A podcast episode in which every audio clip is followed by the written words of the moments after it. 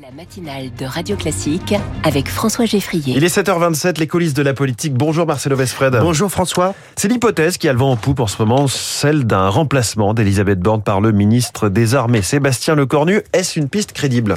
Oui, car Emmanuel Macron veut changer de locataire à Matignon. Or, le ministre des Armées est devenu une pièce maîtresse du dispositif Macron. Il a occupé quatre postes différents depuis 2017.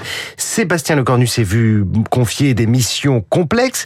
La fermeture de La Nouvelle-Calédonie, une loi de programmation euh, militaire qu'il a fait voter à une très large majorité, même avec une partie des voix de la gauche.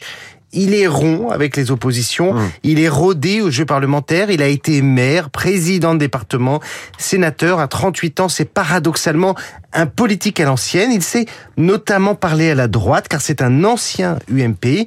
Emmanuel Macron lui doit l'idée du grand débat pendant les Gilets jaunes. De là est née entre eux une confiance qui fait que le 24 avril 2022, le Cornu fait partie des Happy Few présents dans le mmh. bureau du chef de l'État au moment des résultats de la présidentielle. Bon, avec euh, tout ce que vous venez de nous dire, est-ce qu'il a des visées, Sébastien Le Cornu, pour 2027 euh, Non, et justement, c'est presque son meilleur atout, car le rêve de Le Cornu, selon ses proches, hein, et depuis toujours, c'est de présider le Sénat ou d'être ministre régalien. Ce qu'il est. Voilà, voilà ce que dit hein, son entourage. Autrement dit, Emmanuel Macron propulserait avec le Cornu à Matignon un profil qui ne viendrait pas accélérer la course à la succession du chef de l'État, Philippe le maire d'Armanin. C'est sur ce point une même qualité qu'Elisabeth Borne. Reste à savoir si l'hypothèse, le cornu qui est appuyé par les macronistes historiques, deviendra réalité, car en matière de, de remaniement, les jeux politiques sont compliqués, longs, sans lice parfois, c'est un mécano. Et puis quand un nom commence à sortir dans la presse, Emmanuel Macron s'agace et parfois change de plan on l'a vu en 2022 avec la rémoise Catherine Vautrin.